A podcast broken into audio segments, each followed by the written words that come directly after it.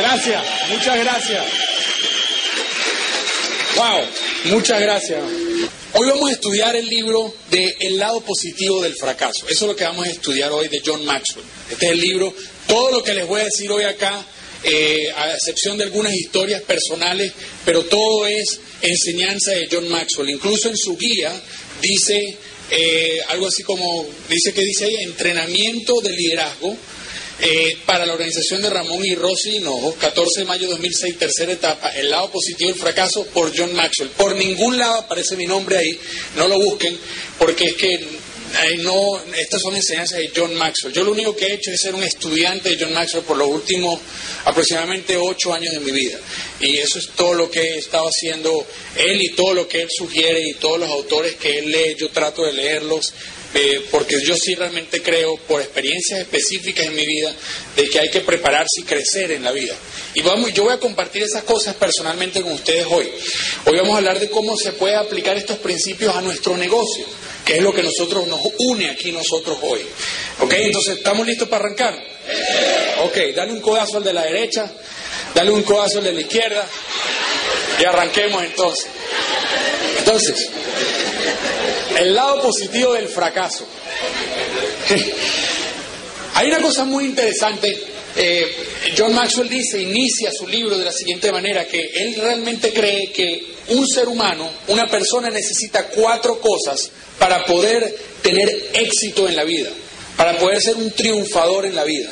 Y la primera, ahí en sus guías, pueden escribir en el primer espacio en blanco, escriban relaciones. Relaciones. Él es que incluso dice, a mí me parece excelente como él lo pone, la habilidad que más se necesita para tener éxito es la de relacionarse con otras personas. Esto provoca un impacto en cada aspecto de nuestra vida. Sus relaciones lo mejorarán o lo dañarán. Entonces, es muy importante que nosotros aprendamos a relacionarnos con personas. Eh, hay un CD que a ustedes les ha llegado que se llama eh, prácticas, 25 maneras de cómo tratar a las personas y las primeras cinco y, las, y el segundo civil es estar por llegar y van a, y van a cubrir, se cubren todos las 25 formas y eso es una de las áreas que se cubren cada vez que nosotros estamos conversando en un seminario. La segunda, escriben ahí equipo, equipo. A mí me encanta una ley de John Maxwell que dice uno es un número demasiado insignificante para ser exitoso en la vida. Él explica que si nosotros tenemos sueños grandes, si realmente tenemos propósitos significativos en la vida, vamos a necesitar de otras personas. Él explica exactamente eso. La tercera dice actitud. Escriban ahí actitud. Las actitudes determinan cómo vamos a vivir la vida en el día a día. Y la actitud, más que la aptitud, determina su altitud. ¿Qué significa eso? Eso significa lo siguiente no es solamente las habilidades que tú tengas, los dones que tú tengas, es la actitud que tú tengas en el momento lo que determina muchas veces tu éxito o tu fracaso ante una situación específica. ¿Ok? el cuarto punto es liderazgo. Liderazgo. Por supuesto, el liderazgo embarca muchas de estas cosas, pero se pueden dividir en estas cuatro, en estas cuatro facetas. Y ahí explica algo que ustedes me han escuchado decir a mí mil veces y me van a escuchar mil veces más. Todo se levanta o se cae basado en el liderazgo. Todo, absolutamente todo. Si usted desea mejorar el nivel de su efectividad personal, la única manera de hacerlo es aumentando sus habilidades de liderazgo. Si ustedes se dan cuenta, y esto sabemos eso, que el liderazgo es influencia la capacidad que nosotros tenemos de influir en otras personas. Esto, especialmente en este negocio, específicamente en este negocio, nosotros, ustedes cuántos se han dado cuenta ya que tenemos que influir sobre otros individuos. Y la única manera de poder hacer eso es preparándonos, preparando nuestras habilidades de liderazgo. Hoy nosotros vamos a hablar de un tema que es la actitud. Hoy, no, hoy, hoy vamos a hablar sobre cuál es nuestra actitud con respecto al fracaso. Eso es lo que vamos a hablar nosotros hoy. Incluso vamos a empezar con el capítulo 1. El capítulo 1 dice así, ¿cuál es la mayor diferencia entre la gente que triunfa y la gente mediocre? Piensen un poquito al respecto de eso. Todos nosotros conocemos gente triunfadora y todos nosotros conocemos gente mediocre. Hay gente que nosotros conocemos gente mediocre que queremos mucho. ¿Ok? Quiero hacer ese énfasis. Yo, yo tengo familia que lamentablemente, no voy a decir nombres ni nada por el estilo, pero lamentablemente son mediocres, pero los amo mucho. ¿Me explico? Eh, si ellos necesitan de mí, yo estoy ahí. Si ellos, yo los llamo muchas veces para ver cómo están, cómo les ha ido. Pero ellos han tomado ciertas acciones y ciertas decisiones en su vida que lo han llevado y tienen ciertas actitudes en su vida que los han llevado a ser unas personas mediocres. También conozco personas en mi familia son sumamente triunfadoras. Entonces, como personas dentro de un mismo núcleo familiar, sea llámese tíos, primos, abuelos, lo que sea, pueden tener dos vías totalmente distintas. ¿Me explico? ¿Qué diferencia a la gente mediocre de la gente triunfadora? Y fíjense algo, muchas veces creemos que es Ahí está en el primer punto, que es nuestro trasfondo familiar. Escriben ahí trasfondo. Muchas veces creemos que es nuestro trasfondo familiar. Y eso no es cierto.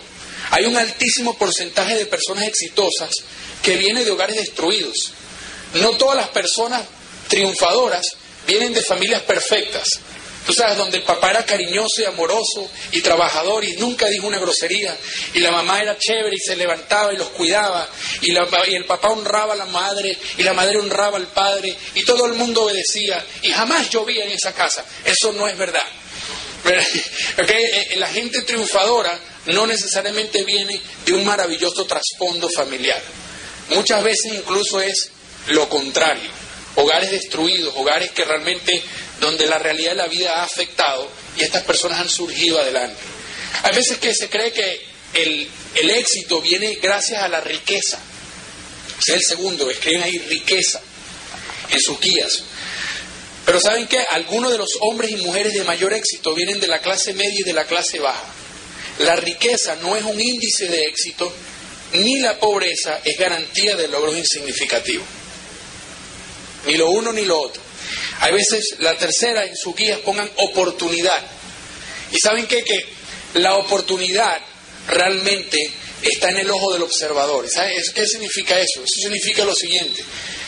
Ahorita eh, no vayan a aplaudir. Ramón y Rosy, no aplaudan, este, me presentaron como, como su amigo y yo estoy de acuerdo con eso. Ellos son nuestros amigos. Y, y en mi opinión muy personal, en la de muchas personas, Ramón y Rosy son personas triunfadoras. Ahora, fíjense en algo. Ramón y yo podemos ver exactamente la misma oportunidad y, y, diferir en cuanto si tomamos esa oportunidad o no. ¿Me explico lo que les quiero decir? O sea, hay cosas que a mí me pueden, yo puedo decir, esto es una excelente oportunidad y la voy a tomar y voy a aprovecharla. Y, y a lo mejor Ramón dice, no, no lo es, no voy a aventurarme con eso. O viceversa. Entonces no es cuestión de oportunidades. Las oportunidades pueden ir y venir. En, el próximo, en, el, en sus guías pongan alta moralidad. ¿Cómo me gustaría? A mí me encantaría poder decir de que el éxito es el resultado de tener moral, una moral alta, valores y principios eh, firmes y fuertes y positivos, pero no lo es. Tú y yo conocemos a personas absolutamente íntegras que han logrado muy poco en la vida. Y también conocemos a sinvergüenzas que han tenido un éxito impresionante en la vida. Eso existe.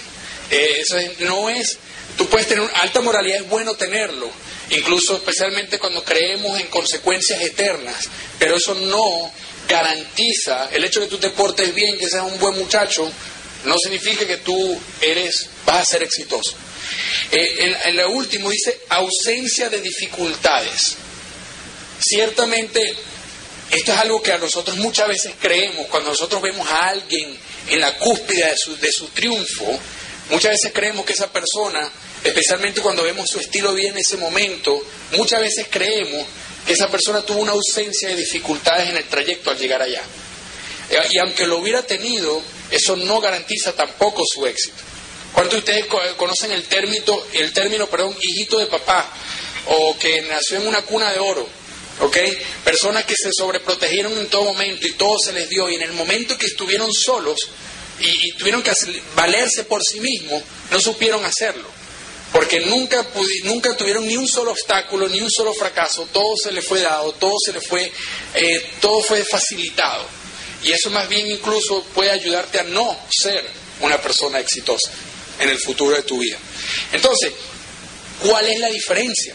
En sus guías dice la siguiente, la diferencia entre la gente mediocre y la gente exitosa es su percepción y su reacción al fracaso. Voy a repetir eso.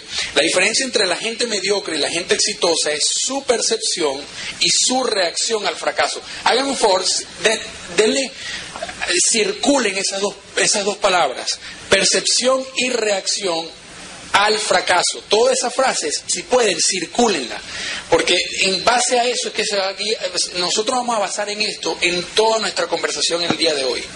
Fíjense en algo muy interesante.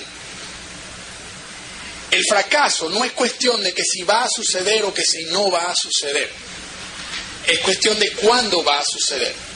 Todos nosotros en la vida vamos a fracasar en algún área de nuestra vida, en muchas áreas de nuestra vida, y, y eso es algo que nosotros tenemos que aceptar e incluso atesorar.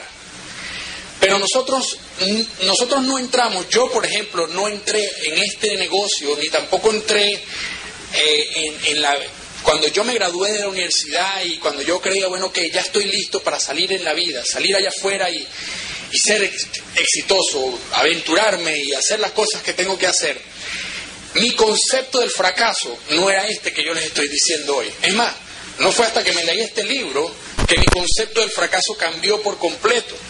Entonces, y eso, si tú te leíste este libro por primera vez en esta oportunidad, yo sé cómo te sientes y quizás no todo lo que leíste lo crees y muchas veces te pusiste bravo cuando leíste el libro porque este libro te quita las excusas de los fracasos.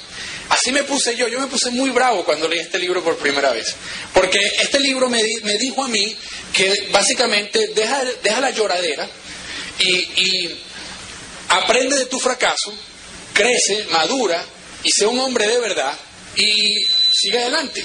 Eso fue lo que el libro me dijo en líneas generales, porque yo estaba en una, eh, yo estaba como en una aventura de, lástima de mí mismo cuando leí este libro. A mí me estaba dando la vida, me estaba dando palazos en ese momento. Y cuando yo leo el libro, pensando de que, ok, aquí me van a, me van a sobar mis heridas y me van a decir que, que tengo mis excusas perfectas porque he fracasado en la vida, el libro más bien me dijo, tú, a ti no te ha pasado nada. Eso fue lo que el libro básicamente me dijo. No te ha pasado nada en comparación con algunos de estos hombres que tú vas a leer, que acabo de leer. Eh, así que deja de llorar y madura.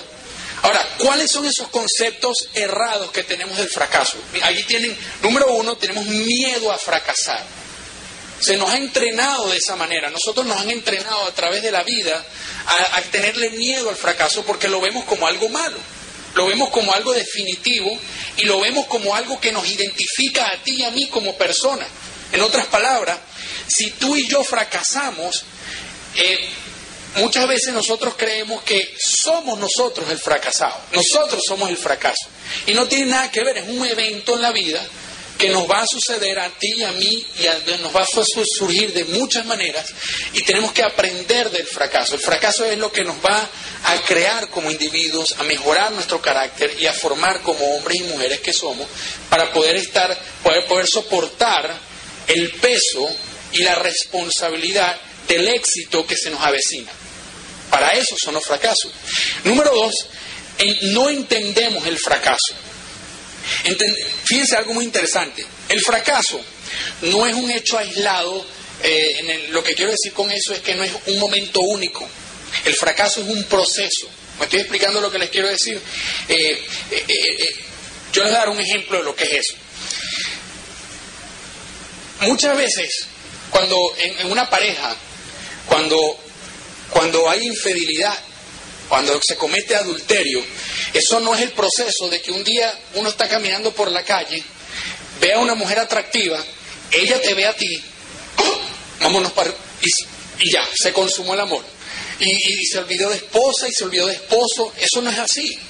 Eso, eso es un proceso. Tú primero es primero ve, miras, después te haces el loco, después peleas contigo mismo, después juegas con los pensamientos, después te atreves a coquetear un ratico, si no te cachetean, tienes el chance. Estoy explicando, es un proceso, campeones. Y después llega un día y mete la tremendísima pata y dice, ups, ¿qué pasó? Pues ¿qué pasó? Que hubo un proceso en el cual tú no, tú no lo paraste. Eso fue lo que pasó. Este, y no es un evento aislado. Entonces nosotros tenemos que entender que el fracaso, ¿por qué les doy ese ejemplo? Por lo siguiente, porque el fracaso es el producto de una serie de eventos y si nosotros entendemos eso, cada vez que fracasemos vamos a poder mirar atrás y evaluar ese proceso y ver dónde tomamos las decisiones equivocadas. ¿Me estoy explicando lo que les quiero decir? ¿Ok? Número tres, no estamos preparados para fracasar. Debido a que no entendemos el fracaso, no podemos estar preparados para fracasar. En sus guías, lean conmigo, miren lo que dice ahí. Las personas se están preparando para el éxito cuando deberían estarse preparando para el fracaso.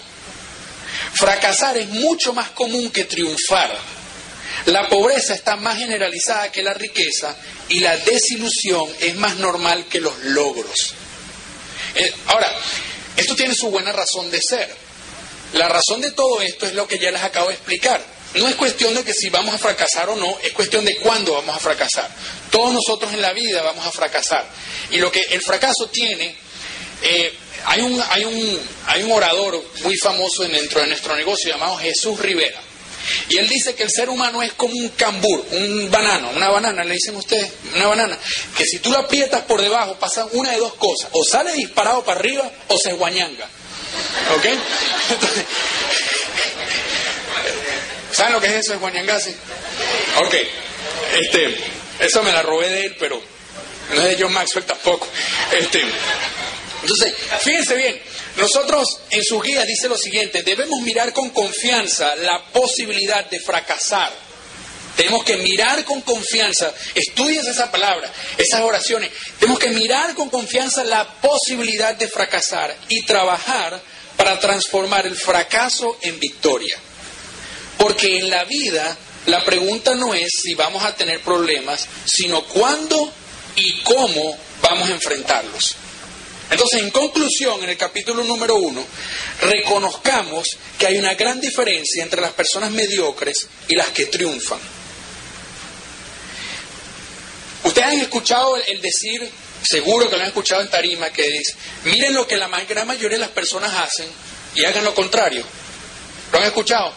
Ah, o miren lo que hacen el 95% de las personas y hagan lo contrario. Fíjense, yo, esto es otra manera de verlo.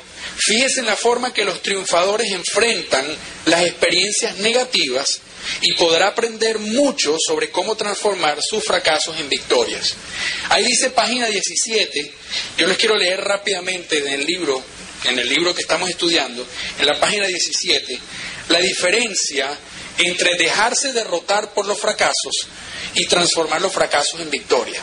Fíjense bien, cuando tú te dejas derrotar por los fracasos, tú culpas a los demás. Cuando tú transformas tus fracasos en victoria, asumes la responsabilidad. También cuando tú dejas derrotar, te dejas derrotar por los fracasos, repites los mismos errores una y otra vez, porque no los evalúas. Pero cuando tú transformas los fracasos en victoria, aprendes de cada error. Cuando tú te dejas derrotar por los fracasos, esperas que nunca más se va a fracasar. Cuando tú transformas tus fracasos en victoria, reconoces que el fracaso es parte de todo progreso. Del otro lado, cuando tú te dejas, te dejas derrotar por los fracasos, aceptas ciegamente la tradición. Señores, esto es algo que nosotros los latinos nos tiene encarcelados. Mi abuelo, mi papá fue así, mi abuelo fue así, mi familia es así, todo el mundo es así y así me quedaré yo. Eso no es cierto, campeones. Cuando tú transformas tus fracasos en victoria, desafías las suposiciones anticuadas. Desafías. Por eso estamos haciendo esto, campeones. Porque nosotros creemos que como el pueblo latino, pueblo hispano, nosotros podemos hacer una diferencia a partir de nosotros mismos, a partir de este momento. Así es. Cuando tú te dejas derrotar por los fracasos, se, te sientes limitado por tus errores pasados. O sea, tus errores pasados son como un fantasma que te sigue donde sea. Tú no te puedes olvidar. Eh, esto, ¿sabes? Por tu culpa, por tu culpa, por tu gran culpa. Ese, para donde tú vas, te vas a conseguir con ese, ese, ese monstruo del pasado. Pero cuando tú transformas tus fracasos en victoria, tú vuelves a arriesgarte confiadamente. Cuando tú dejas derrotarte por los fracasos, finalmente tú piensas, ah, no, mentira, eh, no finalmente, piensas que eres un fracasado. Pero cuando tú transformas los fracasos en victoria, creas, crees que hay algo que no funcionó. Eso es todo lo que sucede. Hay algo que no pasó, no funcionó y vamos a ver qué fue. Y finalmente, cuando tú dejas que la derrota, que, lo, que, la que tú, tú, dejas derrotar por los fracasos, terminas cediendo, terminas rindiéndote, terminas siendo un cínico en la vida.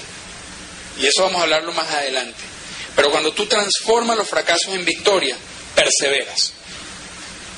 Perseveras. Y esa palabra, señores, escríbanla, subrayenla, pónganle una nubecita si eres una mujer romántica o un hombre romántico. Si eres como yo, ponle un círculo y pon ojo, ponle colores, lo que sea. Perseverancia. Esa palabra vamos a tocarla hoy muchas veces. Entonces, la clave para vencer un problema no está en cambiar las circunstancias, sino en cambiar uno mismo. Esto es un proceso y se inicia con el deseo de que alguien le enseñe. Pues repito, esto es un proceso y se inicia con el deseo de que alguien te enseñe. ¿Tú tienes deseo de que te enseñen? ¿Tú tienes deseo de aprender? ¿Tú estás descontento con quizás con quien tú eres en este momento? Yo, porque yo por mucho que he leído y mucho que he aprendido, todavía estoy descontento de quién soy. De una manera sana, por supuesto. Yo no me miro en el espejo y me, y me, digo estúpido. Yo, ¿ok? Pero sí, me, evalúo mi vida y eso me da un toque de humildad en mi vida y me hago ver y, y soy realista en que hay muchas cosas en las que todavía tengo que aprender y tengo que crecer todavía. Y, busco siempre quien me enseñe. Entonces, si tú tienes ganas de aprender, si tú tienes ganas, deseos de que alguien te enseñe, vamos a dejar que John Maxwell haga eso. Entonces, parte número uno. La parte número uno se, va a llamar así. Una vez que, como ya hemos hablado de que, cuáles son los conceptos equivocados que tenemos del fracaso, vamos a redefinir el fracaso y el éxito. Vamos a redefinir eso. Entonces, el capítulo número dos se llama así una nueva definición de fracaso y éxito. A mí me encanta cómo se inicia ese, ese, ese, capítulo. Dice así, uno de los más grandes problemas que la gente tiene con respecto al fracaso es que juzgan apresuradamente situaciones aisladas en sus vidas y las califican como fracasos. En lugar de hacer eso, deberían mantener en mente el cuadro total de cada situación. Le voy a dar un ejemplo de lo que quiere decir eso. ¿A quién le gusta aquí? ¿Alguna vez quién se ha comido aquí un huevo crudo? Que lo y se lo toma. ¿Verá que ¿verá que sabroso? Sí, está bien. Este, Rocky, te voy a llamar ahora yo a ti. Este, eh, ¿Quién aquí se ha comido una cucharada de harina? Una cucharada de harina. ¿Quién lo ha, lo ha intentado? ¿Quién cree que eso sería sabroso? ¿Quién aquí se ha comido alguna vez una cucharada gigantesca de azúcar? una taza de azúcar y después te sentiste mal. Espero que te hayas sentido mal, ¿ok? ¿Qué es lo que lleva? Mantequilla. ¿Quién se ha metido una cucharada de mantequilla? Mm, mm. Ninguna de estas cosas por separada saben bien. Y esto ustedes han escuchado esto antes, pero tú mezclas cada uno de estos ingredientes lo pones, y lo pones un poquito en un ratico en el horno y ¿qué sale? Una torta una torta bien sabrosa. Y de eso se trata mucho los eventos en nuestra vida, campeón. Muchas veces nosotros vamos a tener eh, cosas amargas en nuestra vida, cosas que no queremos pasar en nuestra vida. Pero cuando tú sumas el, el conjunto de todas las cosas que no han sucedido, sale una hermosa torta. No una torta, ¿sabes a qué me refiero? No que no te estoy llamando torta, sino que sale una, sale sale un, hermoso hombre, una hermosa mujer, una persona que, tiene experiencia, que tiene, que tiene algo que añadir valor a la vida de otras personas. ¿Me explico? eres mejor hombre, mejor mujer, siempre y cuando tú entiendas de que tú tienes que aprender de cada uno de tus fracasos. Una perspectiva, en su guía dice, una perspectiva correcta nos ayuda a perseverar y la perseverancia nos da longevidad.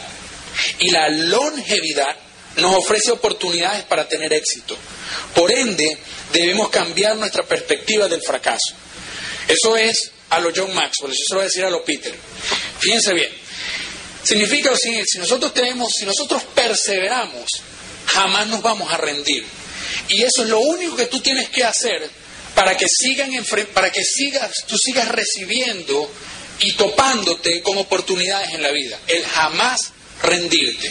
El día que tú te rindas ante la vida, ese es el día que empiezas a morir, ese es el día que nada, nada va a empezar, nada va a suceder en tu vida, porque tú sencillamente te rendiste, no perseveraste, independientemente de la situación específica con la que tú estabas pasando. Entonces, vamos a empezar a describir el fracaso, pero vamos a empezar a describirlo como lo que el fracaso no es, no como lo que es. Y número uno dice así, la gente cree que el fracaso se puede, escriban ahí, evitar. Y no se puede. Eso ya lo, ya lo tocamos. Número dos, la gente cree que fallar es el resultado de algo aislado. Y no lo es. Es el resultado de un proceso. Eso ya lo tocamos también. Número tres, la gente cree que el fracaso es objetivo. Y no lo es. Es más bien relativo. Usted es la única persona que puede realmente decidir que ha fracasado. En otras palabras, el mundo puede creer que tú fracasaste, pero si tú no te la crees, no fracasaste. Tú eres el único que puede decidir, yo, yo soy un fracasado. Tú eres el único que puede describir, decidir si tú fracasaste en algo o no. No es nadie, sino tú. En otras palabras, eh, eh, la sociedad podrá definir lo que es un fracaso. Es más, ¿tú sabes qué? Que nosotros vamos a hablar de cosas hoy en día, hoy y todos estos días, eh, vamos a hablar de cosas, de principios, de valores, que el mundo allá afuera nos, nos cataloga como perdedores por creer en cosas tan sencillas como la fidelidad. ¿Es o no es? El respeto, el ser honrado. Hay gente que se va a burlar de ti y, si, a lo mejor ya ha pasado porque tú decides, porque a ti, te, alguna vez tú has dado, a ti te han dado, tú, tú, has pagado por algo que te costó 10 dólares y tú pagaste 20 y la persona te dio 15 dólares de vuelta y tú agarraste, disculpe, me dio más, me dio más dinero de vuelta. A mí me ha pasado muchas veces. Y tú sabes que a mí hay gente que se ha burlado de mí porque yo le di el vuelto correcto. Y a mí me da risa pero el mundo es así. Ahora, yo no me voy a catalogar un fracaso sencillamente porque yo no sigo lo que esos parámetros. ¿Me estoy explicando lo que quiero decir? Entonces, tú no, la única persona que puede determinar si tú eres un fracaso o no, eres tú. ¿Ok? Número cuatro, la gente cree que el fracaso es un enemigo. Escriban ahí enemigo. Y no lo es. De la adversidad es que surgen todos los éxitos. De la adversidad es que surgen todos los éxitos. De eso tengo como 250 cuentos. Fíjense bien, cuando nos damos permiso para fallar, al mismo tiempo nos estamos dando permiso para superarnos. Yo le voy a dar un ejemplo, de, lo, de un ejemplo personal de, lo, de eso en mi vida personal. Cuando yo empecé a hacer artes marciales después de, después de viejo, como decimos en Venezuela, eh, yo arranqué a hacer artes marciales a los 25, 24 años y yo peleaba con muchachitos, pero muchachos que había, hacían karate y que tenían 2, 3, 4 y 5 años. Y yo me acuerdo que la primera vez que yo fui a pelear en un torneo, yo fui con toda la expectativa de que me iban a dar hasta por la cédula. ¿Ok? O sea, yo sabía que yo iba a salir de ahí abollado. Me iban a mí, me, yo era, iba a ser el receptor. Ah, por mucho que yo intentara dar, yo iba a ser el receptor. ¿Me explico? Pero, ¿sabes qué? Eso me ayudó muchísimo, número uno, a entender de que me gustaba que me pegaran, no mentira, de que me gustaba la pelea, o sea, la pelea, por supuesto, no estoy hablando de la calle ni nada, sino la pelea organizada, y de que, y que sencillamente de que podía resistir los golpes de estas personas Y peleando con gente mucho mejor que yo, fue que yo pude mejorar e incluso llegué a estar en una selección del Estado Vargas y todo, que es un estado allá en Venezuela. Eh, y habiendo arrancado a muy elevada edad. Y, eso fue algo que, una experiencia personal que la puedo, ah, la, puedo compartir con todo eso que les acabo de explicar. Yo me di permiso a fracasar. Yo le di permiso a esta gente a que me pegara como quisieran pegarme, ¿ok? Eh, no, no fue tanto como permiso, pero eh, fue que, o sea, yo no les podía decir que no, pues ellos, ellos me tenían que pegar, yo les tenía que pegar a ellos, pero ellos obviamente eran mejores que yo. Pero así fue como yo pude mejorar y pude abrir, mi, eh, pude abrir campo a mejorarme en esa área. ¿okay? Número cinco, la gente cree que fallar es algo irreversible y no lo es. Cada resultado bueno o malo es un pequeño pasado en el proceso de vivir. Voy a repetir esa parte porque esto incluso tiene hasta, eh, eh, esto, este principio incluso tiene raíces espirituales. ¿Ok? La gente cree que fallar es algo irreversible y no lo es. Cada resultado bueno o malo es un pequeño pasado en el proceso de vivir. Esto es, un principio bíblico, campeones. Esto, para esto vino Jesucristo, para que nosotros pudiéramos desprendernos de nuestro pasado. Es, literalmente para eso vino. Para que Él pueda decir, no importa que hayas hecho, yo te perdono. Es más, ¿tú sabes cuál es la paga el que tú mueras, porque se la paga el pecado. De acuerdo a la Biblia, si no, eh, si, no te, si no te gusta la Biblia, yo te estoy informando qué es lo que dice la Biblia nada más, no te preocupes. Pero en la Biblia, en ese libro, dice que esa es la paga del pecado, la muerte. Y entonces dice que Jesucristo dijo, yo muero por ti, tranquilo. En otras palabras, esos pecados que tú creías que eran irreversibles, yo los hago 100% reversible. Eso es un principio bíblico. Y eso se ve, eso si tú lo crees en tu mente, tú vas a poder llegar muy lejano, muy, muy lejos en la vida. Porque tú vas a poder fracasar y no vas a llevar ese, los fracasos en, como si fuera un bagaje en tu espalda, un peso que no te deja moverte y, y seguir adelante. ¿Ok, campeones? Número 6. La gente cree que el fracaso es un estigma y no lo es. Los errores no son una marca permanente, esto se parece al número 5. Haga de cada fracaso un peldaño de la escalera que lo llevará al éxito. Número 7. La gente cree que después del fracaso ya no hay nada más. Y no es así. Es todo lo contrario. Después del fracaso, ahora es que viene lo bueno. Ahora es que viene lo bueno. Porque tú sabes qué, campeones.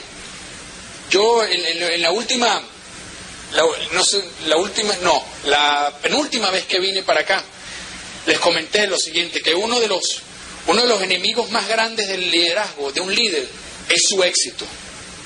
¿Y sabes por qué? Porque nosotros los seres humanos constantemente demostramos que mientras más exitosos somos, más arrogantes somos. No importa cuántas veces hemos fracasado, nosotros constantemente, los seres humanos, mira, yo no sé, yo soy exageradamente competitivo. Tú no te imaginas, la gente que me conoce a mí, cuando, yo, mira, yo puedo jugar cartas y si pierdo, te pego. ¿Ok? te pego echando broma, pero te pego. ¿Ok? Y pregúntale a Marjorie, cuando yo, Marjorie juega cartas conmigo, se sienta del otro lado de la mesa. ¿Ok? Así de competitivo soy. Y, si estoy perdiendo, no me hables, no eches broma conmigo, porque yo estoy jugando a ganar. Pero cuando estoy ganando, campeón, mira, empiezo esa broma, me río, me burlo, le, digo, mira, no es que me ibas a ganar, ¿vale? Toma nota para que tú veas cómo se juega esto. Ah, empiezo a echar, mira, la arrogancia se eleva y se eleva. Y nosotros, obviamente estoy echando broma a nuestra vida como tal. Y no son sino los fracasos los que nos dan ese toque de humildad. Y poder vernos a nosotros mismos como realmente somos y entender de que después del fracaso, ahí es donde arranca lo bueno. Porque muchas veces necesitamos una dosis de para poder ver nuestro alrededor de una manera realista. ¿Ok? Entonces, Fíjense lo que dice John Maxwell. Yo he aprendido a contentarme cualquiera que sea mi situación. Eso no lo dijo John Maxwell, eso lo dijo el apóstol Pablo. Este.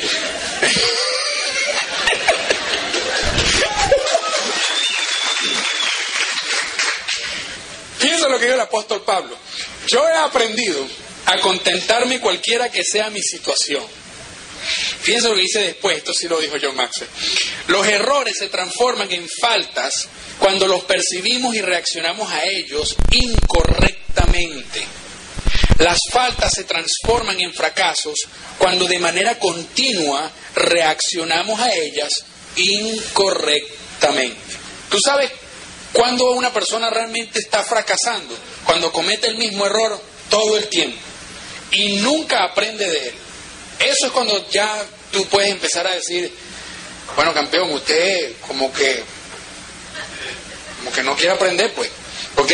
Entonces, Muchos de los fracasos en su guía, dice, muchos de los fracasos en la vida los experimentan personas que no se dan cuenta cuán cerca estuvieron del éxito cuando decidieron darse por vencidos. Yo creo que de, esto se aplica a nuestro negocio de una manera tan impresionante. Porque ¿cuántos de ustedes aquí en este negocio ha estado a esto de darse por vencido? ¿Cuántos de ustedes han fracasado en el negocio? ¿Cuántos de ustedes le han dicho que no? ¿Cuántos de ustedes le han dado... ¿Cuántos de ustedes los han mareado? ¿Los han tenido mareado por meses?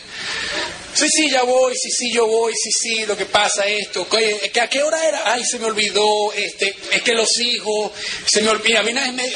yo le he hecho un cuento para que se rían un poquito, porque estamos hablando fracaso, fracaso, fracaso. Una vez yo le fui a dar el plan a un señor, ¿no? Ustedes, ustedes no me van a creer esto, pero les prometo que esto a mí me pasó. Y yo lo llamo, yo estaba a dos cuadras de su casa. Y yo lo llamé para confirmar la reunión, porque él me pidió que lo llamara para confirmar la reunión.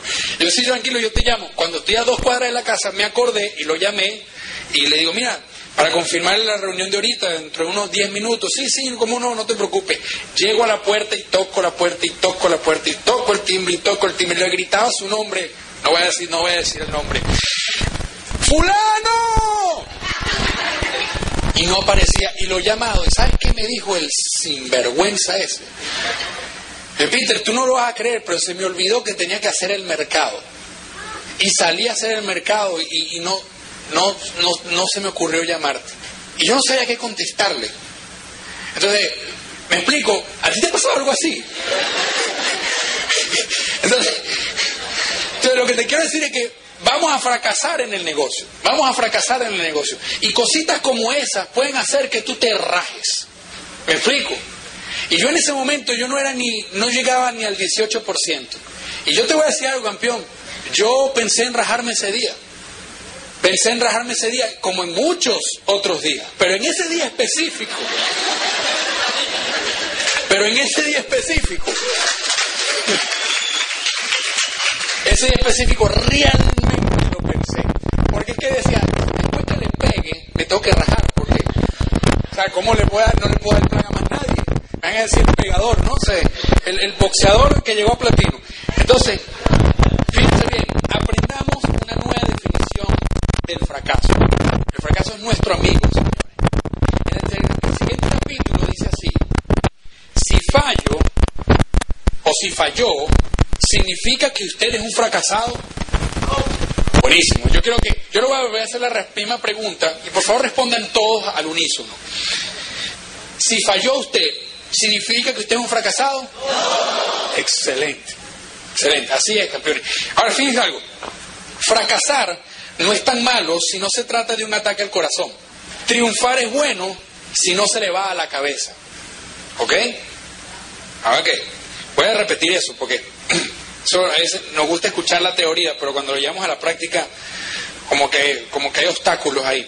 Fracasar no es tan malo si no se trata de un ataque al corazón. Triunfar es bueno si no se nos va a la cabeza.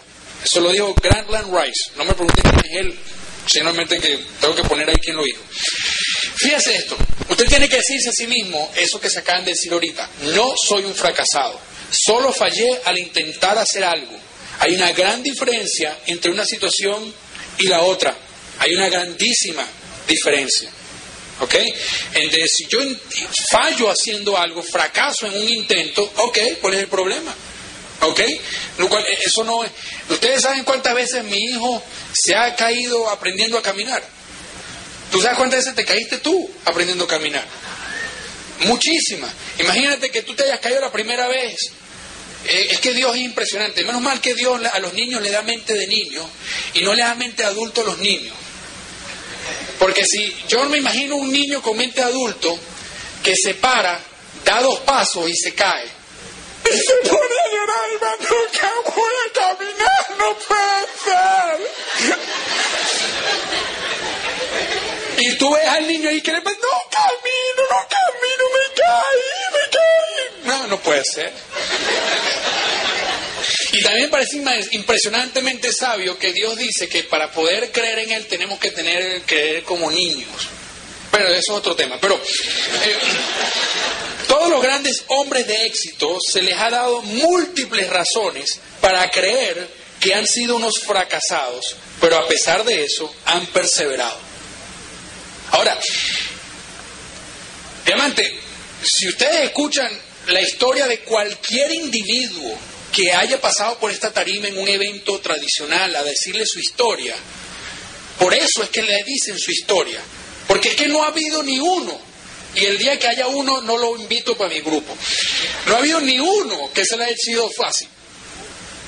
Es que no ha habido ni uno que... ¿Tú te imaginas que alguien se para aquí y diga, yo entré en este negocio y el día que entré yo sabía que era algo de este tipo, así que invité a seis amigos míos, los seis entraron y ellos mismos hace días, yo no tuve que yo escuché los casés así y, ellos también lo escucharon, compraron CDs, todos, los, todos compraron CDs, libros, compraron entrada al seminario, compraron entrada y llegaron y ellos solitos llenaron la sala. todos. Y, en, un mes ya yo estaba en calificación a, platino y en tres meses ya yo estaba en calificación a diamante. Señores, tú puedes hacerlo. Buenas noches. No, eso es que eh, nosotros, diamante, muchos de nosotros entramos en este negocio sin ninguna experiencia previa de negocios. Y por eso creemos de que este negocio es difícil. Tú no tienes la menor idea de lo que difícil es. Mira, campeón, yo he hecho negocios y me quedo con este todos los días de mi vida. Porque si tú crees que este negocio es difícil, bueno, yo te invito a que vayas al banco, pidas un préstamo y arranques un negocio tradicional. Y en cinco años conversamos. ¿En serio? ¿En serio? Y haz una apuesta con alguien.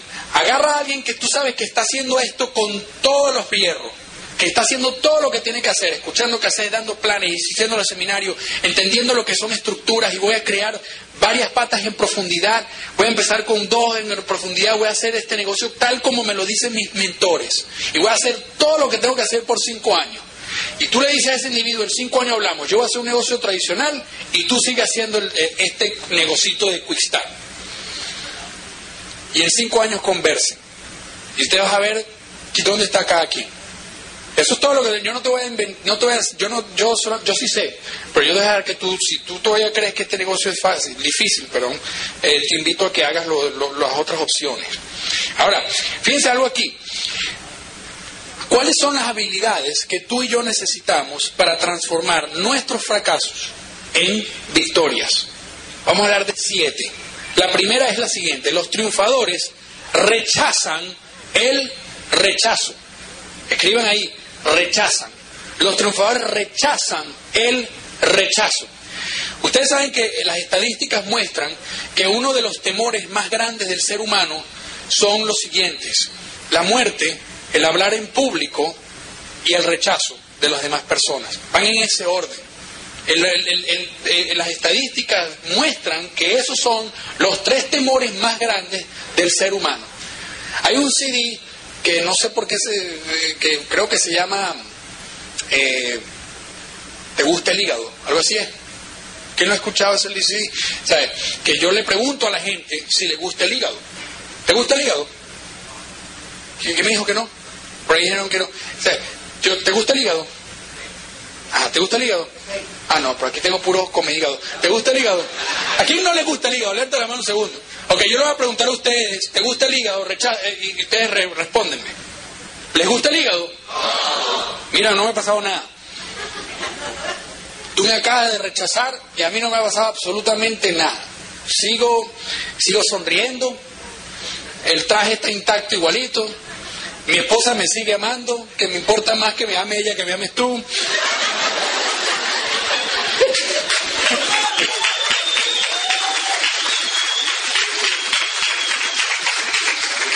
Entienden algo, diamante. El punto que quiero demostrarles aquí es que los triunfadores rechazan el rechazo. A ti te van a rechazar. En este negocio te van a rechazar. Si no, no estuvieras aquí. Y tú tienes que rechazar el rechazo. Perfecto, no hay problema. Próximo, te felicito, te quiero mucho. Dios te bendiga. Chao. ¿Ok? Número dos, los triunfadores ven el fracaso como algo temporal. Escriben ahí, temporal. Número tres, los triunfadores ven los fracasos como acontecimientos aislados. En otras palabras, no los personalizan. Por eso yo sé que hay una confusión pero con lo, con lo que les dije anteriormente, pero me refiero aquí de que no los personalicen. Incluso por eso pongo una explicación después. No permita que un acontecimiento aislado afecte la opinión que usted tiene de sí mismo. ¿Me expliqué? Yo le voy a dar un ejemplo personal también de eso. Ustedes se van a dar cuenta de que yo cometo muchos fracasos. En, en una oportunidad, yo estaba en una conversación dándole el plan a alguien. Ustedes yo creo que han escuchado este cuento. La persona quería entrar al negocio. Yo le dije, yo en ese momento no tenía kit. Yo no tenía el kit conmigo. Y resulta que yo me fui a buscar el kit cuando regresé. Este individuo, que era un amigo mío, me dijo que no quería entrar. Yo tardé media hora en ir y venir. Y yo le pregunté a él, ¿qué pasó en esta última media hora? Y él me dijo que llamé a mi papá y me dijo que este negocio no funcionaba. Y mi respuesta fue, tú vas a ser un perdedor igual que tu papá. Entonces, obviamente ustedes llaman a eso un fracaso de mi parte o un éxito, o un triunfo. Fue un grandísimo fracaso, campeón. Así no se le habla a la gente. ¿Se acuerdan de lo primero que le dije? La habilidad de relacionarse con otras personas. Ok, la mía era cero, nula, y todavía tengo que trabajar en ello. Entonces, entiendan que yo no puedo dejar, o sea, yo tengo que entender de que, de que yo, yo no me puedo dejar que ese fracaso, que hasta el sol de hoy lo cuento, porque fue un fracaso, fue una grandísima metida de pata, defina quién soy yo. Pero ciertamente aprendí de ese fracaso. Yo después me leí un libro llamado Cómo ganar a mí influir sobre las personas y en ese momento me di cuenta qué tan fracaso había hecho en ese momento, porque obviamente así no se ganan amigos ni se influyen sobre las personas. Pero aprendí de ese proceso. Me estoy explicando. Algún día lo voy a ver y le voy a pedir perdón, em, si lo llego a ver. Entonces, número cuatro, los triunfadores son realistas en lo que esperan. Escriben ahí realistas, son realistas en lo que esperan. Mientras más grande sea la hazaña que usted quiera alcanzar, mayor será la preparación mental que necesite para vencer los obstáculos y perseverar en el largo camino que tiene por delante. Diamante, ¿qué les quiero decir con esto? Voy a aplicar esto directamente a nuestro negocio. ¿Tú quieres ser diamante? Ok, yo, yo, yo, te estoy haciendo una pregunta sumamente seria y objetiva. Yo no te estoy diciendo que yo aquí no estoy, yo no soy una porrista ahorita, no soy un cheerleader. ¿Quieres ser diamante? Lleno. Yo te hago una pregunta, ¿tú quieres ser diamante? Ok, yo quiero que tú trates de, de visualizar un poquito lo que significa ser diamante. Tú tienes que ser realista con respecto a lo que significa ser diamante. Y tú tienes que llegar a la conclusión, tú tienes que llegar a la conclusión realista y objetiva de si tú tienes en este momento lo que se necesita para ser diamante. Y si la respuesta es un no, como debería de ser, ay, este, porque tú no tienes todavía lo que se necesita para ser diamante, porque si no lo fue, ¿lo qué? Lo, lo fueras, ok, buenísimo. Entonces tú tienes que entender de que porque tú quieres ser diamante, tú te tienes que preparar mentalmente para que mucho más de que si tú quisieras ser zafiro o ser platino. ¿Me estoy, explicando? ¿Se dan cuenta de cómo, se, cómo cada uno de estos conceptos se aplica a nuestra vida, a nuestros objetivos, a nuestro sueño en este momento? Es la razón por la que ustedes, es la razón por la que Ramón y Rosy quieren que hagamos esto. Porque entienden que ellos quieren ellos quieren ser diamantes, ellos quieren que ustedes sean diamantes, pero todos, todos entendemos que tenemos que entonces prepararnos a un nivel donde podamos estar listos para poder ser diamantes. Dándose cuenta de lo que quiero decir. ¿Ok? Entonces, número cinco, los vencedores se concentran en lo que pueden hacer. Y vamos a hablar de esto más adelante, pero eso básicamente significa de que capitalizan sobre sus fortalezas. Número 6. Los triunfadores varían las estrategias. Las estrategias a veces cambian, campeones. Las estrategias a veces cambian. Y eso pasa de acuerdo a cómo cambian los mercados, cómo cambian las sociedades, especialmente en nuestro negocio. Las estrategias a veces cambian. Hace 15, 20 años, la meta era, todo el mundo se baña, se echa restaurante, se cepilla los dientes y lava la ropa. Buenísimo. Hoy en día hay una diferencia. Ah, por supuesto, todo el mundo sigue bañándose, sigue lavando la ropa, sigue echándose desodorante y todo lo demás. Pero hay una, hay, una, hay una tendencia a la parte de la nutrición y el bienestar, la salud. Y hoy en día, pues, las estrategias, por ejemplo, un ejemplo que hacemos nosotros es, yo hablo de jabón, sí, pero primero hablo de nutrientes, primero hablo de las barras de, reemplazo de comida, la bebidita esta de energía, todo lo que tenga que ver con bienestar y salud. ¿Por qué? Porque todo el mundo ahorita está mirando hacia allá. Hacia allá se están moviendo los mercados. Eso es lo que les quiero dar la diferencia entre que las, las estrategias cambian, cambian. ¿Ok? Los triunfadores siempre insisten, siempre insisten, siempre. Entonces, fíjense algo aquí, al final dice en sus guías, elimine el yo de sus fracasos. Elimina el yo de los, fracasos. Cuando tú fracases, no digas yo fracasé o yo soy un fracasado. Di, bueno, algo hicimos aquí corre incorrecto, vamos a ver cómo podemos solucionarlo, vamos a aprender de esto. Ahora, ¿cómo salir? Fíjense bien, nosotros, tú y yo tenemos un patrón. Yo quiero que entendamos esto. Nosotros, por favor, no vayan a creer, y esto les digo, cada vez que vengo a darle una charla aquí les digo lo mismo, no crean que nosotros vamos a salir de aquí aprendiendo y entendiendo y aplicando absolutamente todo esto que estamos aprendiendo. Eso no es así. Eh, eh, eh, esto lo único que nos hace es que nos da, es como que nos da ahora una luz hacia dónde tenemos que ir. Pero esto no, nosotros no vamos a salir de aquí líderes porque vinimos para acá. Esto es sencillamente un paso en el proceso de aprendizaje. Ahora viene la aplicación, porque todos vinimos acá más bien con un patrón de fracasos y un patrón mental de, de creencias de, de nosotros mismos basado en nuestras experiencias pasadas. Ahora, ¿cómo podemos salir de ese patrón de pensamiento de que uno es un fracasado? Fíjense bien en sus guías, dice así. Número uno, examine sus expectativas. O sea, ¿qué es lo que tú esperas? Yo te voy a decir, por ejemplo, yo hice este ejercicio yo y yo tengo aquí, por ejemplo, mis expectativas. Cuando yo, antes cuando yo me leí este libro por primera vez, mi expectativa era ser, eh, ¿cuál era? Doble diamante. Esa era mi expectativa, doble diamante. Después vino la siguiente pregunta, ¿eso es eso realista?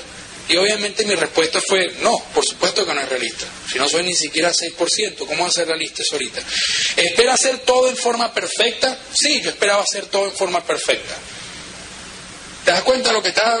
Estas preguntas a mí me abrieron los ojos de una manera impresionante, porque una cosa es leerse el libro y después es contestar estas preguntitas. ¿Espera tener éxito en el primer intento? Y mi respuesta también fue un sí. Yo pensaba que en un año ya yo estaba calificando a diamante ejecutivo. ¿Ok? ¿Cuántas veces espera fallar antes de tener éxito? En mi, vocabulario, fallar. Yo no voy a fallar. Todo el mundo que va al plan se va a meter y si no se mete, porque un estúpido. Este, entonces, obviamente, yo tuve que hacer un ajuste de mis expectativas.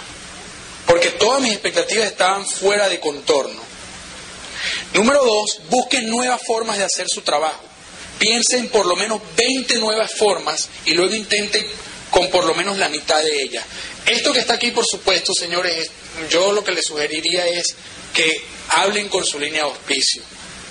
Ustedes tienen que tener un mentor, alguien que los está ayudando a hacer el negocio y busquen la manera, si hay algo que no les está funcionando, busquen la manera con él o con ella, mira, o con la pareja, siéntense con ellos, discutan qué es lo que van a hacer. Número tres, observe sus posibilidades. ¿Qué significa eso? Dice así, ¿cómo puede usar sus mejores habilidades y recursos personales para sacar el máximo provecho a su esfuerzo? Por ejemplo, esto tiene, esto tiene varios, varias maneras de verlo. Número uno, ¿cuáles son tus habilidades personales? ¿Cuáles son tus fortalezas? Si tú eres pareja, hay cosas en las que yo soy una maravilla y mi esposa no es muy buena. Y obviamente yo hago esas cosas. Y hay cosas que es totalmente lo contrario donde Marjorie es una maravilla y yo ni me acerco a hacer esas cosas porque voy a, lo que voy a es meter la pata. Entonces, también esto se aplica a nuestros recursos económicos. El hecho que ustedes estuvieron aquí y están pagando por esto es que tú estás ahorita haciendo exactamente eso. Tú estás usando tus recursos eh, para sacarle el máximo provecho a tu esfuerzo dentro del negocio. Porque yo te voy a decir algo, campeones, yo tengo downlines y ahorita puedo pensar en una pareja específica que mira, a mí me consta, me consta que esa gente se faja en el negocio, trabaja como tú no tienes una idea, pero ellos son incapaces de ir a un Open seminario, una convención, y no les funciona nada. Y no escuchan los CD, ellos, ellos más bien me preparan siempre. Mira, Peter, ya yo no necesito CD, y yo, mira, yo me, le he dicho todo lo que me sé, no los escuchan. Le he dicho, pero mira, la gente no, no consume. Bueno, pero, este, si tú vinieras a un evento de esto. La gente no va a los eventos, pero de cajón, ¿cómo va a ir si tú tampoco vas? Eso no se lo digo, pero es para que tú tengas una idea, ¿ok?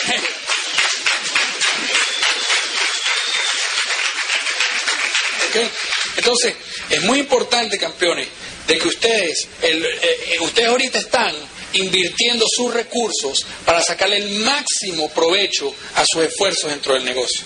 Así que siéntanse orgullosos de estar aquí haciendo lo que están haciendo. Ok, es un aplauso a ustedes mismos.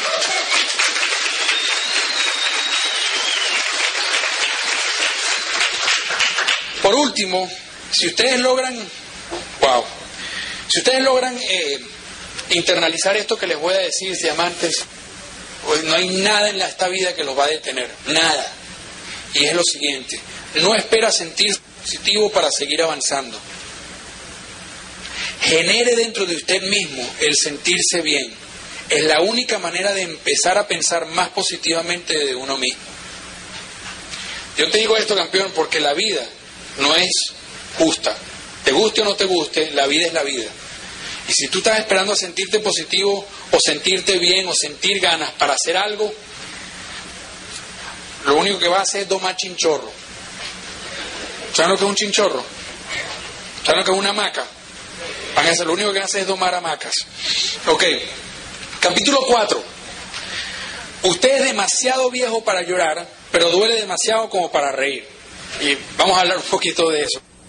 Ustedes en Venezuela nosotros teníamos una comiquita llamada Calimero. ¿Ustedes saben cuál es esa comiquita? No. No importa, entonces no les puedo echar el cuento. Pero, pero Calimero era un pollito, en serio, es un pollito negro y tenía eh, la, cáscara, tenía un sombrero que era la cáscara del huevo encima, donde él había nacido. Y él, todo el mundo, él, se hacía muy famoso, que la comiquita era muy de edificante, ahora que la, la, evalúo. Porque cada vez que le pasaba algo, es una injusticia, siempre decía eso. Siempre decía exactamente, todos los episodios terminaban con el calimero diciendo, es una injusticia. Eh, y, es una cosa que, o sea, cuando tú ves que una persona siempre está en un ciclo de autocompasión, o sea, que quieren que sientan lástima por la persona, autocompasión. Ahí donde, cuando la persona está llena de excusas, es otra forma de tú poder ver si la persona está lamentablemente entrando en ese ciclo del miedo. Cuando la persona tú ves que desperdicia su energía, una persona desperdicia su energía, ahí lo dice en su, guía, en su guía, cuando tiene una mente dividida, cuando tiene demasiadas direcciones a la vez y no se llega a ninguna parte. Y cuando la persona está desesperanzada. Cuando tú ves una persona que tiene todas esas cosas, tú te das cuenta que hay, una, hay una persona que te está basando todas sus acciones basado en el miedo, porque tiene miedo al fracaso. ¿Ok? Fíjense lo que dice aquí, salga del ciclo, empiece a moverse, impúlsese, comete errores, siga adelante. Es más fácil que usted movilice sus sentimientos a que, que estos lo hagan, eh, a que estos lo hagan entrar en acción. Es mucho más fácil que usted movilice sus sentimientos a que estos lo hagan entrar en acción. Capítulo eso se aplica todo en la vida, absolutamente todo en la vida. Cuando tú quieres hacer ejercicio y tú dices, bueno, hoy voy a hacer ejercicio, a partir de mañana lunes, hoy es domingo, mañana lunes voy a hacer ejercicio, y porque tú te escuchas la charla y sales mañana motivado, tú mañana te vas a despertar y tú vas a decir, pero no tengo ganas.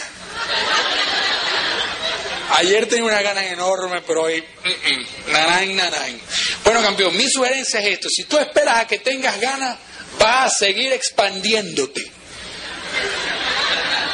Físicamente. Pero si tú agarras y te paras y así no tengas ganas, arrancas, va a llegar un momento que te vas a sentir bien y vas a decir, esto como que me está gustando. Me estoy explicando lo que quiero decir. Te lo digo por experiencia, eso es así. Yo siempre le digo eso a mi esposa. Cuando yo quiero y ella no siente ganas, yo le digo, tranquila, arranca, mamá. Que eso empezó. Aquí, perro, aquí hay niños. No, ok. Entonces, fíjense bien.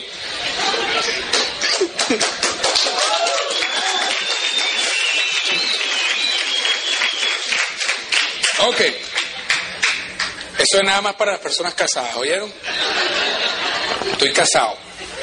Mi esposa está allá en, Orlando. Y, ella y yo podemos hacer eso, pues estamos casados. Pues.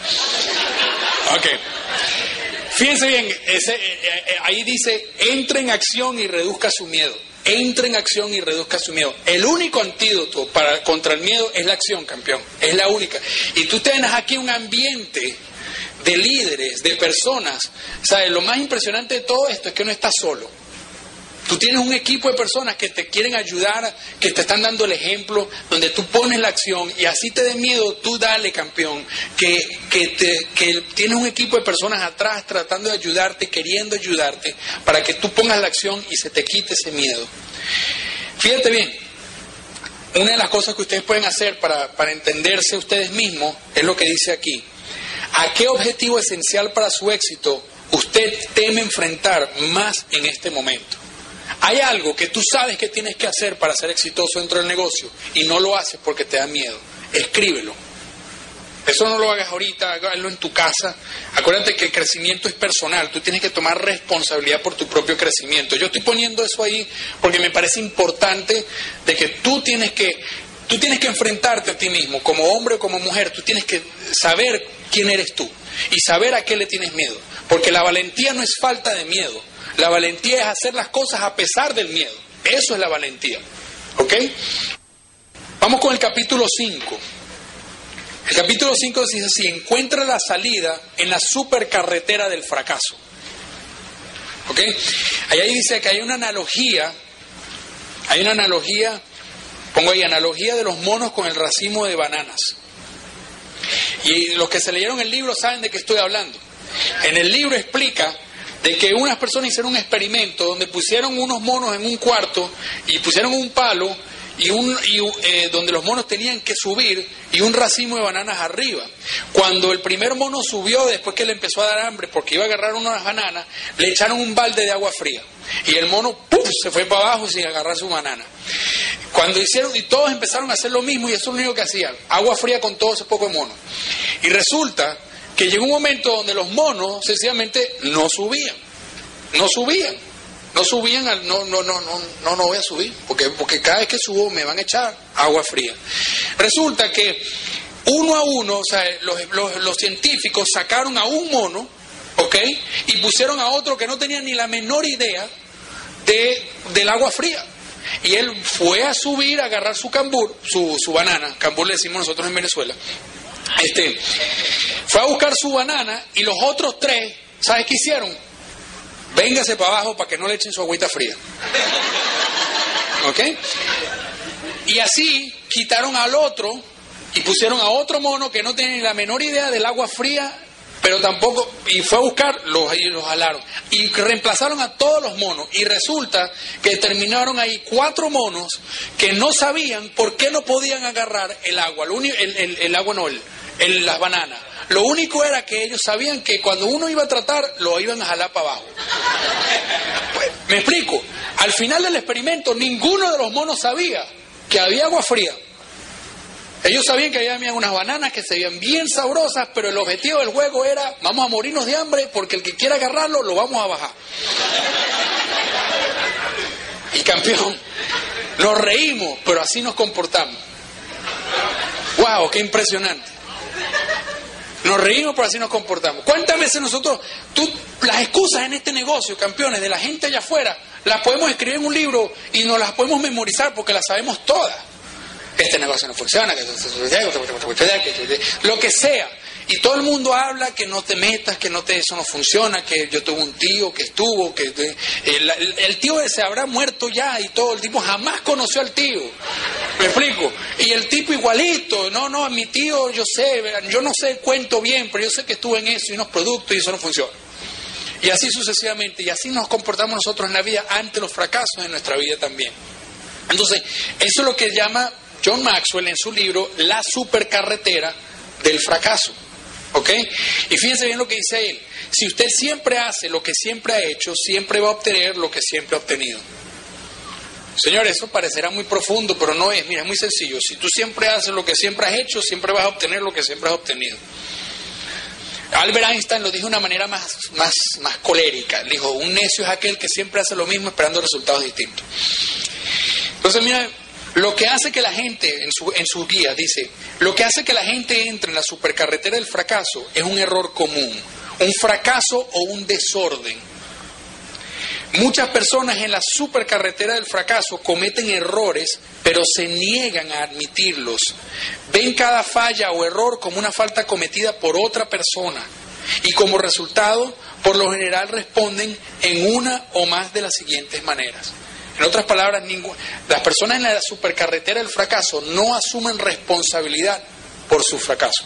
Siempre están culpando a otra persona. Y lamentablemente, campeones, nuestros pueblos sufrimos de eso. Sufrimos de un resentimiento, como todo el mundo es culpable de nuestra desdicha, menos nosotros. Menos nosotros. Mira, a mí me da una risa y yo no puedo evitar hablar de esto.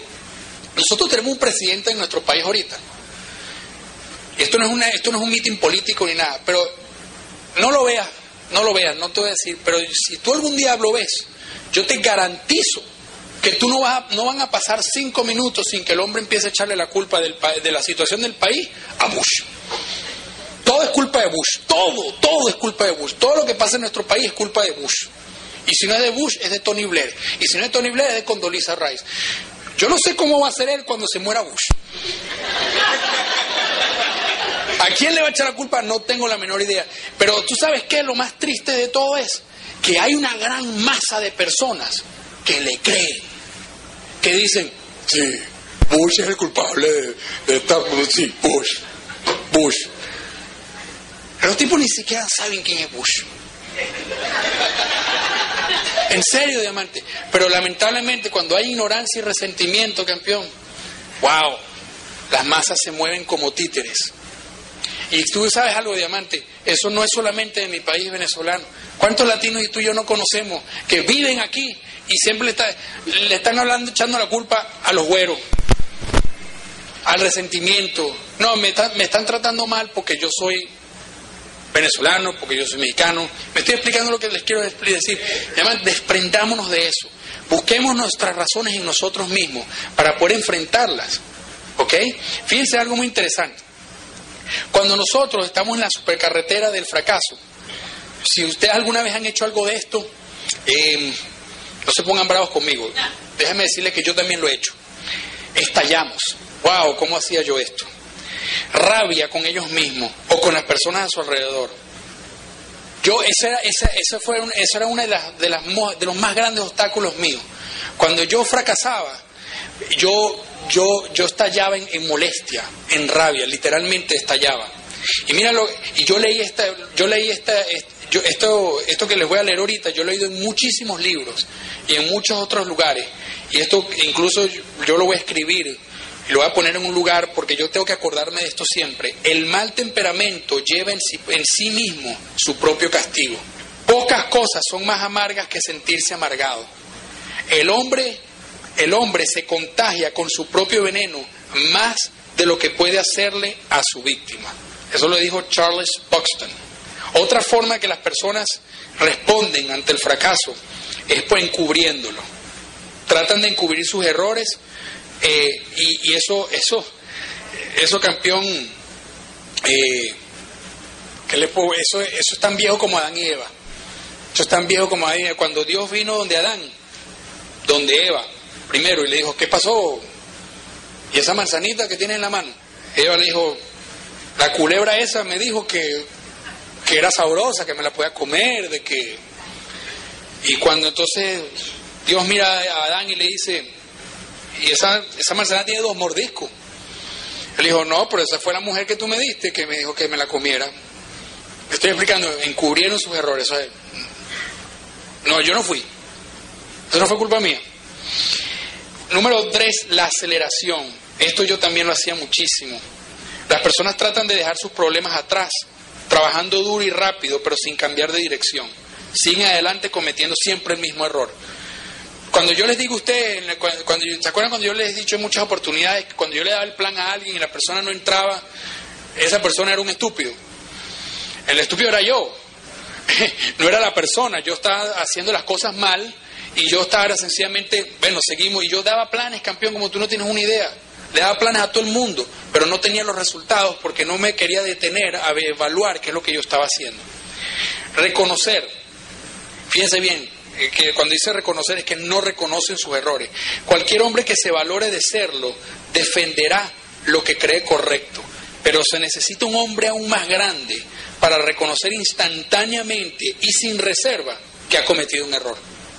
¿Cuántas veces ustedes han estado en una situación donde ustedes saben que se equivocaron, saben, ustedes saben que se equivocaron y, buscan una manera, como decimos en Venezuela, o la ganamos o la empatamos, pero no perdemos?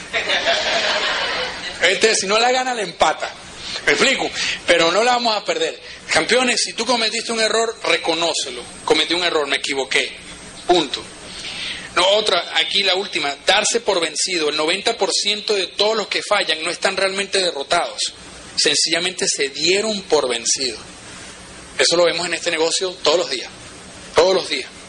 Hay una sola solución para la supercarretera del fracaso.